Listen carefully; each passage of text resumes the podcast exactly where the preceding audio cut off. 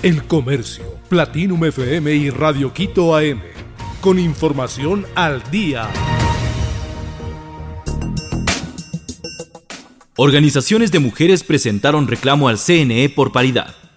Organizaciones de mujeres acudieron este martes 30 de mayo al Consejo Nacional Electoral.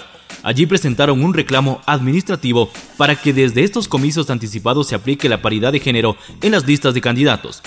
La reacción se da porque hace una semana el CNE y los delegados de las organizaciones políticas decidieron que para las elecciones generales no se aplicará una transitoria del Código de Democracia sobre la cuota femenina.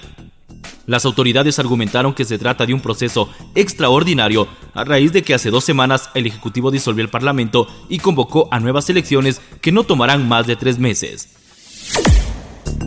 Pago a juntas receptoras del voto continuará en junio. El Consejo Nacional Electoral continuará con el pago de la compensación económica a los miembros de las juntas receptoras del voto que participaron en las elecciones seccionales y referéndum en febrero del 2023. Según el comunicado, los miembros de las juntas de Azuay, Esmeraldas, Guayas, Manabí, Santo Domingo de los Áchilas podrán acercarse a las agencias del Banco del Pacífico y Ban Ecuador a escala nacional a partir del 5 de junio. El CNE detalla en las provincias de la Sierra y la Amazonía, la recaudación se realizó entre febrero y mayo, para retirar los 40 dólares, el ciudadano debe acercarse portando el original de su cédula de ciudadanía. Estudiantes de la Universidad Central denuncian secuestros en alrededores de la universidad. Los robos con armas blancas se han vuelto comunes en los exteriores de la Universidad Central del Ecuador. Sin embargo, lo que mantiene atemorizada a la ciudadanía universitaria son los reportes de estudiantes secuestrados y drogados con escopolamina, Preocupados por la situación, estudiantes de la Universidad Central se movilizan en las calles de Quito este martes 30 de mayo para exigir mayor seguridad. El alcalde de la ciudad, Pavel Muñoz, interrumpió momentáneamente la sesión del Consejo que se desarrollaba para recibir al grupo de personas quienes entregaron la petición formal al burgomaestre. Los estudiantes solicitan mayores patrullajes, mejor iluminación y acceso a una tarifa reducida en el servicio de transporte público. El tabaco roba 10 años de vida, esta es la advertencia de los cardiólogos.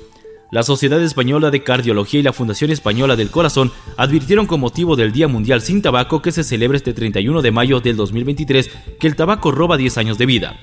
Los especialistas dijeron que ese consumo es uno de los principales enemigos de la salud cardiovascular. Entre los beneficios de dejar de fumar, la Organización Mundial de la Salud destaca a nivel cardiovascular los siguientes. A los 20 minutos disminuye el ritmo cardíaco y baja la tensión arterial y después de 2 a 12 semanas mejora la circulación sanguínea. Richard Carapaz y sus 19 victorias como ciclista profesional.